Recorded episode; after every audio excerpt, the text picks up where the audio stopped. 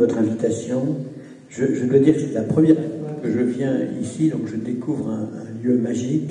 Je suis très impressionné par, par où nous sommes et par le poids de l'histoire que l'on sent ici très, très fortement. Donc je vais essayer de concentrer au maximum ce que l'on peut dire sur un sujet un sujet absolument majeur, euh, tenter d'analyser sous l'angle de ce prodigieux process européen qui a consisté à faire euh, la plus grande réforme structurelle monétaire à laquelle on n'ait jamais assisté, c'est-à-dire la création d'une monnaie qui d'emblée devient la deuxième monnaie du monde, très très loin devant la dans, en et dans des circonstances euh, qui reposent entièrement sur la volonté de coopération intime des pays concernés, qui eux-mêmes, sur le plan monétaire, étaient le troisième du monde, le quatrième du monde, le le sixième du monde. Donc c'est une, réforme structurelle d'une importance euh, extrême. Euh, un mot, en venant, euh, j'ai regardé quelle était la valeur du dollar. L'euro vaut 1,17 dollars au moment où je vous parle, selon les derniers chiffres.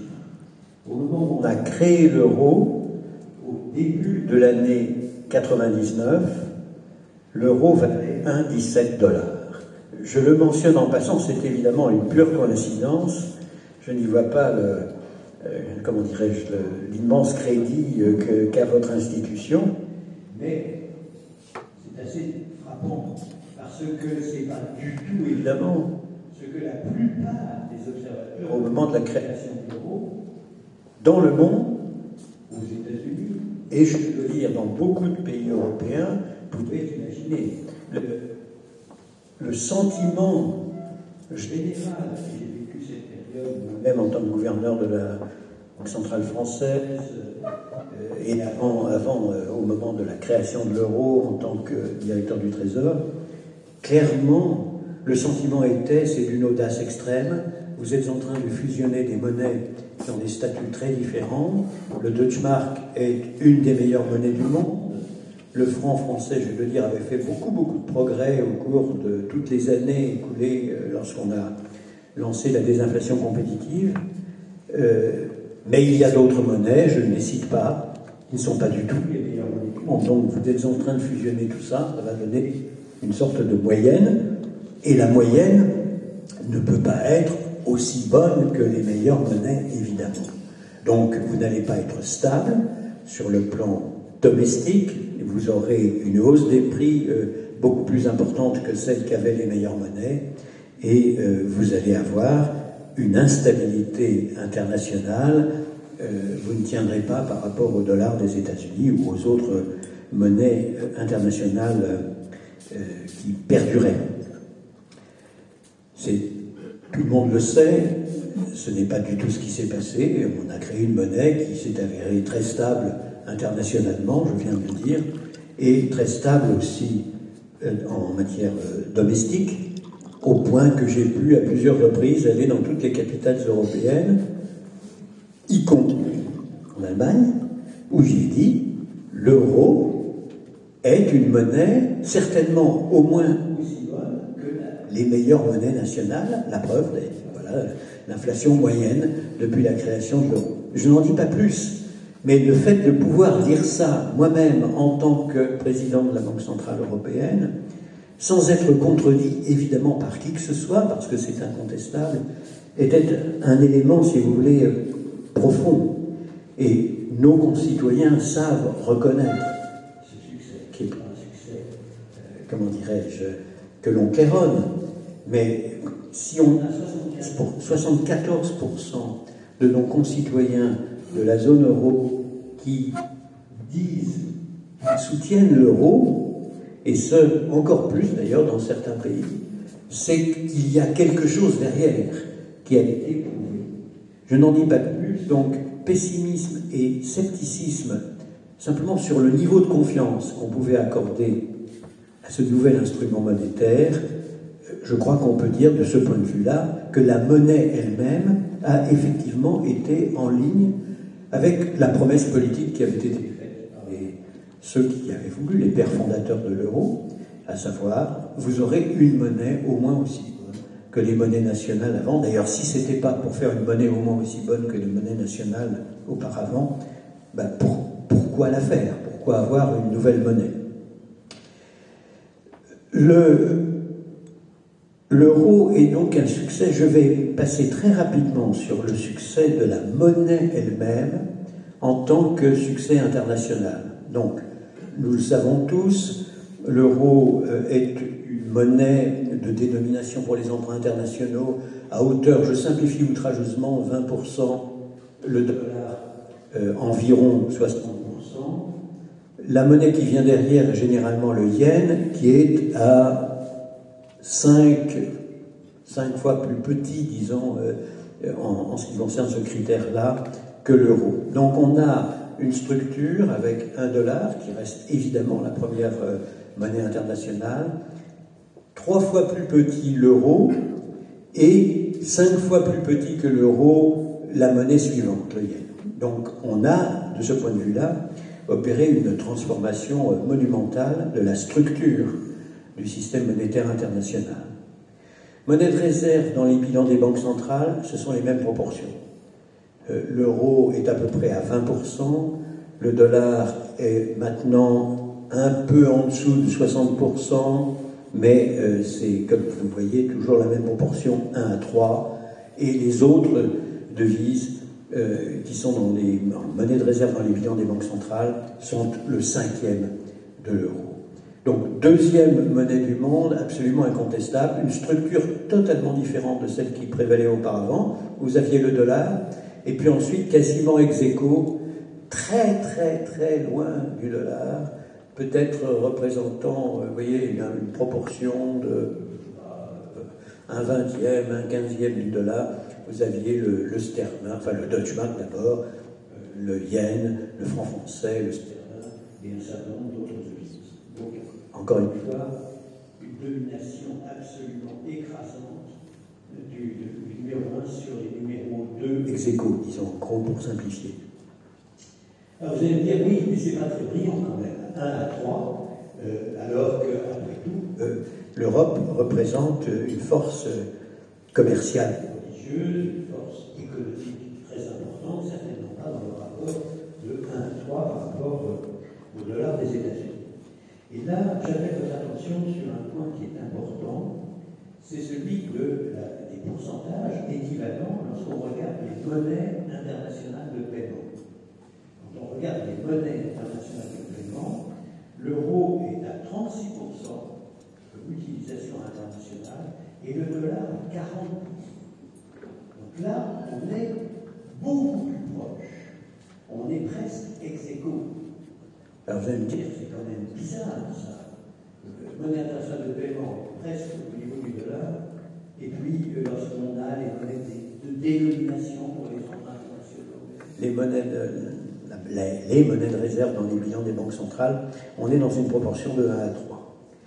Alors cette différence entre les deux me conduit à me dire, je prends, je prends avec mes prédécesseurs et euh, Christine Lagarde, si elle le permet, le crédit est 36%, 40%, c'est-à-dire quasi égalité avec le dollar, et je mets, c'est pas très élégant évidemment, le débit de la différence de 1 à 3 au fait, tout simplement, que nous n'avons pas de fédération politique en Europe. Ça serait si on avait une fédération politique. On n'a pas de fédération politique. Et donc, pour le moment, vous voyez, je m'en tiens rigoureusement à l'analyse financière et monétaire. Je passerai ensuite à l'analyse peut-être politico-stratégique, étant euh, dans un lieu éminemment euh, stratégique et militaire. Mais s'agissant euh, des, des aspects financiers, Qu'est-ce qui se passe? Il y a un trésor aux États-Unis. Ce trésor des États-Unis a évidemment une taille en ce qui concerne euh, l'économie américaine, mais surtout les encours de treasuries sur les marchés qui est évidemment beaucoup plus considérable qu'aucun des Européens. Et euh, pense qu'on peut estimer, j'ai encore euh, regardé ça d'un tout petit peu plus près, peut-être avons-nous 20 millions de dollars en volume de, en cours de dette des treasuries américaines, c'est-à-dire les obligations et les bons émis par le Trésor des États-Unis. On est évidemment euh, en France, en Allemagne, en Italie à un niveau très inférieur, ça va de soi. Mais ce n'est pas tellement ça qui compte. Ce qui compte, c'est le volume des transactions. Et là, alors, vous avez un rapport d'à peu près, à vérifier, ça change tous les jours, de 1 à 20 entre le volume des transactions journalières sur le marché des treasuries à New York et le marché, enfin le volume des transactions journalières sur le marché segmenté du Bund en Allemagne, des OAT en France, des valeurs italiennes, etc. 1 à 20. Et les marchés européens sont segmentés, on ne peut pas les additionner. Euh, même si on les additionnait, d'ailleurs, on, aurait toujours euh, une proportion euh, très très modeste par rapport à ce qu'on observe aux États-Unis. Mais c'est parce que les États-Unis sont uniques et qu'ils ont un énorme volume d'encours de dette que nous avons cette différence. Alors qu'est-ce que ça veut dire une différence de 1 à 20 Ça veut dire qu'un instrument financier qui est dénommé en euros est beaucoup moins profond beaucoup moins, sur un marché beaucoup moins profond, beaucoup moins liquide que celui qui est dénommé en dollars. Donc la différence entre l'euro et le dollar envisagée sous cet angle, ce n'est pas la monnaie, c'est le fait qu'il y a une signature étatique unique dans un cas et de multiples signatures dans l'autre. Je, n'en tire pas un argument euh, immédiat pour dire il est évident qu'il faut faire la fédération politique européenne. C'est euh, bien entendu euh, quelque chose qui est d'une nature différente.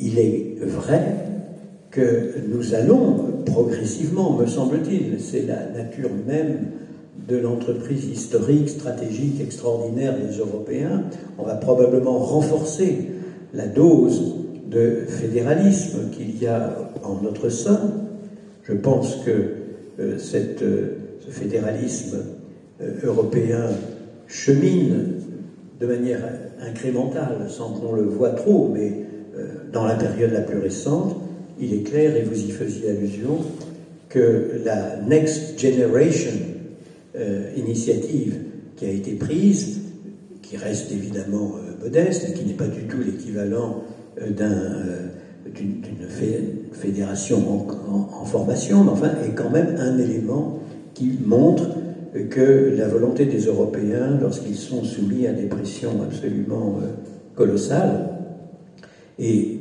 impressionnantes, euh, peut euh, se manifester donc et être, je crois, pouvoir le dire, assez convaincante, en tout cas vue de l'étranger. Accessoirement, effectivement, le, volume de ces encours, lorsque les emprunts auront été réalisés, euh, avec la signature unique euh, de l'Europe, euh, représentera pour les investisseurs du monde entier un segment de marché européen qui, aura lui-même, si vous voulez, la possibilité d'être peut-être un peu plus profond et liquide que les options qui sont offertes pour le moment. Alors, je passe par ce truchement, si vous voulez, de la reconnaissance que notre faiblesse internationale apparente vient évidemment non pas de la monnaie, mais du fait que les instruments financiers que nous offrons aux investisseurs et aux épargnants du monde entier ne sont pas de même nature. Euh, bien entendu, ça nous permet de faire la transition avec la géopolitique à proprement parler, parce que si nous avions un trésor unique européen, nous serions déjà dans une fédération politique achevée, nous aurions donc une armée, nous aurions une diplomatie, et euh, nous aurions euh, la même taille, si je puis dire, totale, c'est-à-dire à la fois monétaire, financière et géostratégique, que les très grandes entités auxquels euh, nous nous confrontons nécessairement sur la scène internationale. Je les emploie au pluriel évidemment parce qu'il y a les États-Unis au premier chef, il y a aussi la Chine au premier chef, mais il y a aussi l'Inde, nous en parlions à notre table, il y a euh, le Brésil, il y a beaucoup d'autres puissances qui sont en train, en elles-mêmes de croître avec une très grande rapidité. Et c'est vrai que dans la négociation économique, commerciale, internationale, quand on est autour de la table entre Chinois et Américains, la discussion stratégique ne porte pas exclusivement sur le commerce, sur les investissements étrangers dans chacun des deux pays, ou sur éventuellement euh, la monnaie et les relations monétaires et financières. Elle porte aussi sur tous les autres aspects que peuvent euh, mettre sur la table, si je puis dire, de grandes fédérations politiques achevées. Et donc, il est clair que ceux qui disent qu'il n'y a pas que le problème de n'avoir qu'une seule signature d'un seul trésor, mais qu'il y a évidemment, lorsqu'on parle de monnaie, beaucoup d'autres éléments qui sont de nature géostratégique qui jouent, j'en serais assez d'accord. J'ai moi-même été à Pékin, dans la délégation européenne, comme président de la Banque Centrale Européenne, avec le président de la Commission, avec le président euh, à l'époque euh, de, de l'Union européenne, et nous étions donc tous les trois.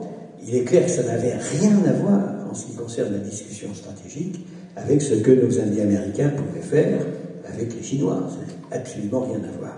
C'est une évidence qu'il euh, y a des aspects géostratégiques qui sont très importants. Alors je n'ai pas du temps, parce que le temps m'a été compté, de trop insister là-dessus. Il est certain qu'il y a des éléments euh, de forteresse euh, militaire qui permettent de renforcer le dollar des États-Unis, c'est un fait. Euh, et nous, nous, ne sommes pas une forteresse militaire en Europe.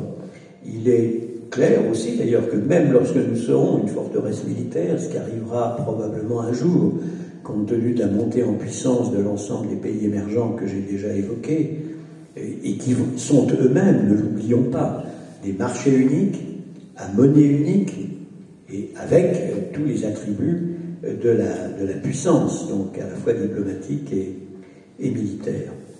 Donc, euh, nous aurons probablement toujours une discrimination entre les forts et les faibles. Euh, ce n'est pas parce que nous serions une fédération politique achevée euh, que nous aurions nécessairement, disons, au profit de nos, instruments monétaires et financiers, tout le, crédit que peuvent avoir les États-Unis.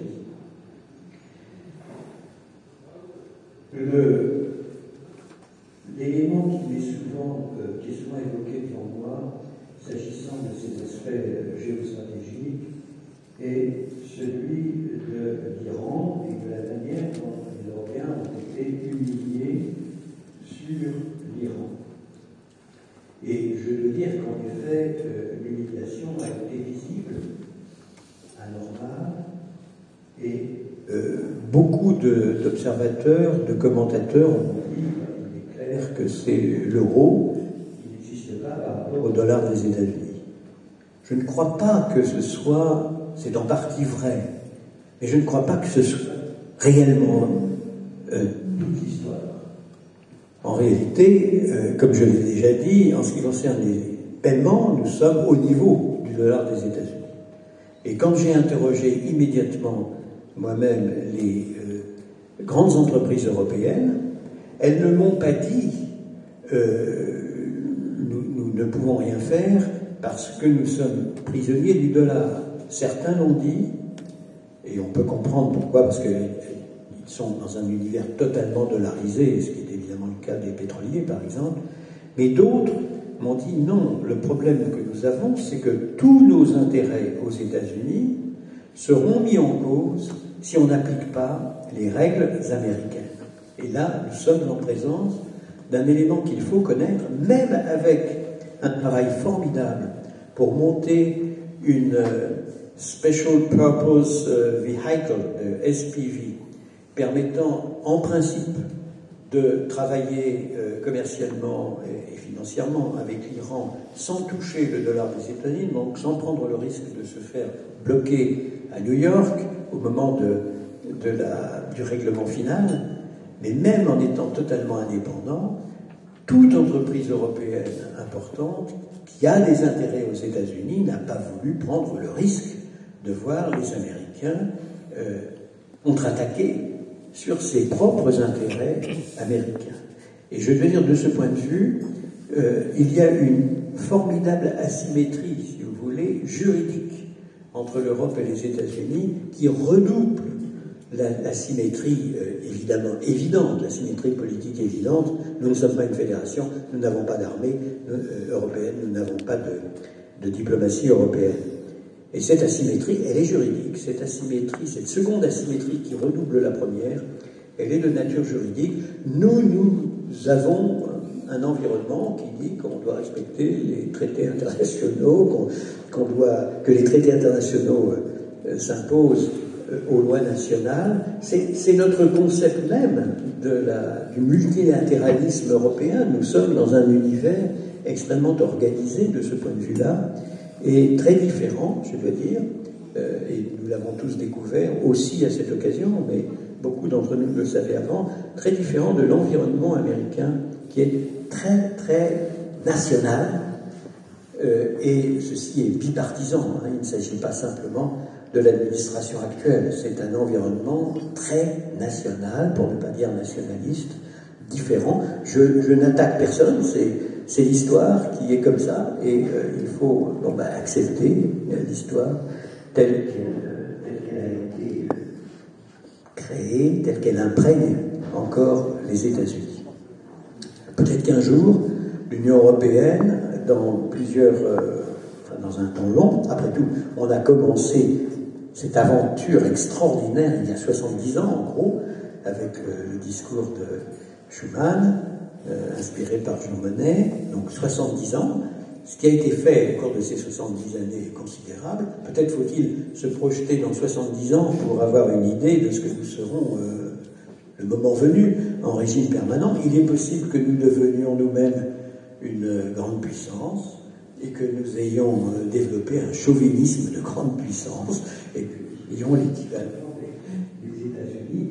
J'en doute un peu parce que je ne crois pas que précisément historique dont nous sommes issus nous conduirait euh, à être euh, ainsi. Mais enfin, personne ne peut dire à l'avance ce que l'histoire nous réserve. petite parenthèse, quand je regarde ce que pouvait avoir en tête les pères fondateurs il y a 70 ans, et quand je regarde où nous sommes aujourd'hui, je tire, et j'ai compris que c'était votre, votre sentiment profond, une, immense confiance dans ce que peuvent faire les Européens. Euh, un Parlement élu au suffrage universel, une Cour euh, suprême de justice, euh, une monnaie unique, un marché unique, une fédération politique, une fédération pardon, commerciale déjà achevé, tout ça c'est absolument prodigieux évidemment. Mais au total, euh, il n'en reste pas moins que, effectivement, euh, nous avons euh, tout lieu les uns et les autres de penser qu'on peut faire encore mieux, qu'on doit absolument faire encore mieux, et réfléchissant un peu et regardant l'état, disons, de l'opinion, du débat public. Alors en France, c'est toujours assez négatif, mais bah, je crois que c'est notre charmante idiosyncrasie nationale. Il faut, si on n'est pas critique, on n'est même pas audible chez nous. Mais j'ai vu beaucoup, beaucoup de négativité qui me paraît franchement très exagérée. Euh, personne ne dit les Européens de la zone euro soutiennent l'euro, le considèrent comme un succès. Ce n'est pas intéressant, parce que dire ça, c'est pas intéressant. Euh, tout ce que j'ai dit qui est plutôt positif, au total, n'est pas dit ou redit, parce que, encore une fois, on n'est pas, c'est pas assez critique. Donc on dit, les Européens sont lamentables, ils ont cédé aux Américains, ils n'ont pas euh, su euh, développer une monnaie qui soit elle-même la première du monde, le dollar domine toujours, etc. Donc, soyons conscients du fait que je crois que nous avons fait beaucoup, beaucoup. Il reste énormément à faire, clairement. Mais plutôt, me semble-t-il, maintenant sur le terrain politique que sur le terrain de la monnaie elle-même euh, et de, l'ensemble, disons, de ce qui est dans le, dans le maniement euh, de la Banque Centrale Européenne. Et je ne crois pas en particulier qu'il faille changer la loi qui régit la Banque Centrale Européenne, plus exactement le traité, euh, qu'en s'alignant sur les États-Unis avec des, des objectifs multiples. Je ne crois pas une seconde qu'on aurait alors un euro plus solide, un euro plus triomphant par rapport au dollar des États-Unis. Je ne crois pas qu'il y ait d'ailleurs de différence substantielle quand vous relisez le, traité. Vous voyez que l'article 127 dit en gros, votre mandat premier, c'est la stabilité des prix. Sans préjudice de la stabilité des prix, vous devez soutenir l'ensemble des politiques menées par l'Union européenne.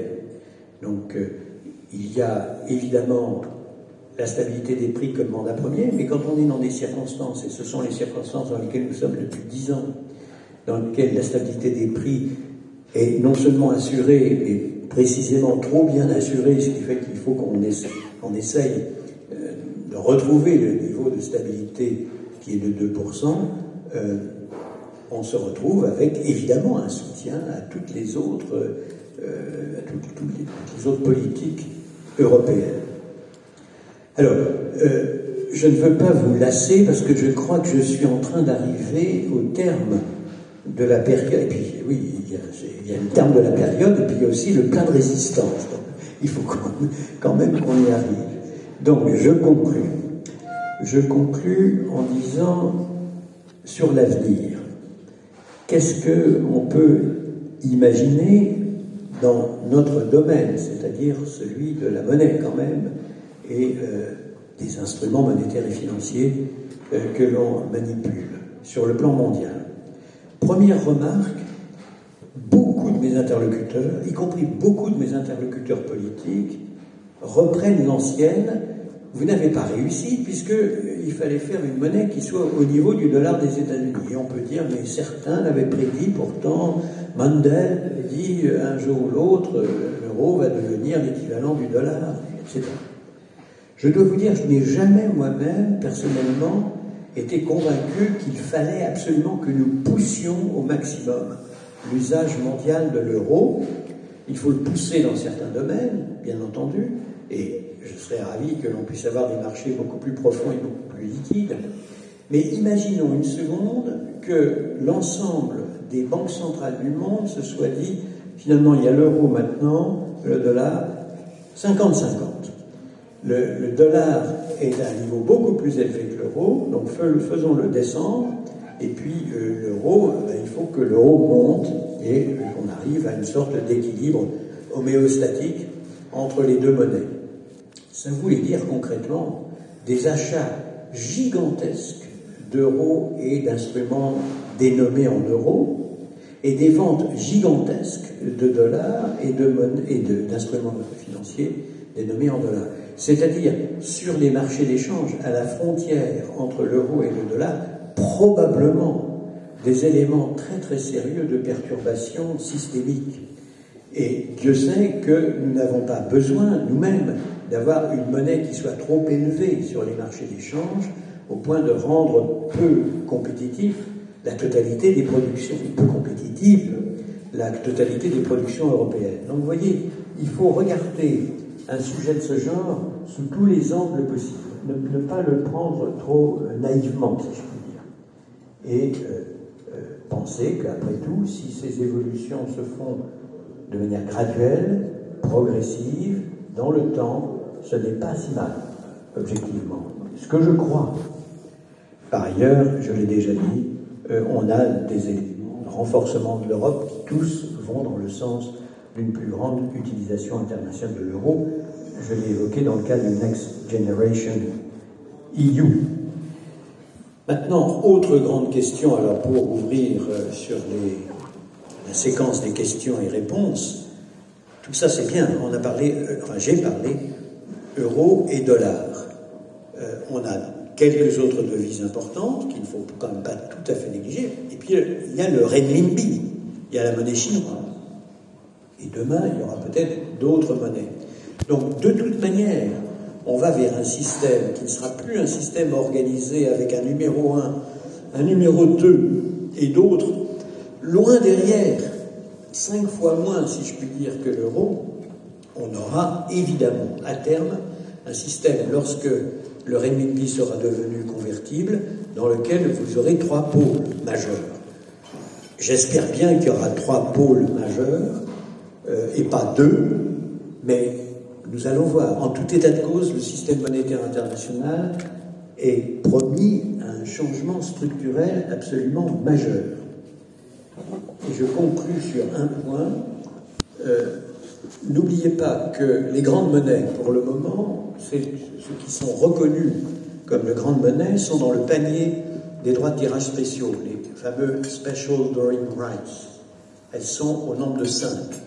Il y a le dollar, l'euro, le yen, le sterling et le renminbi, les cinq.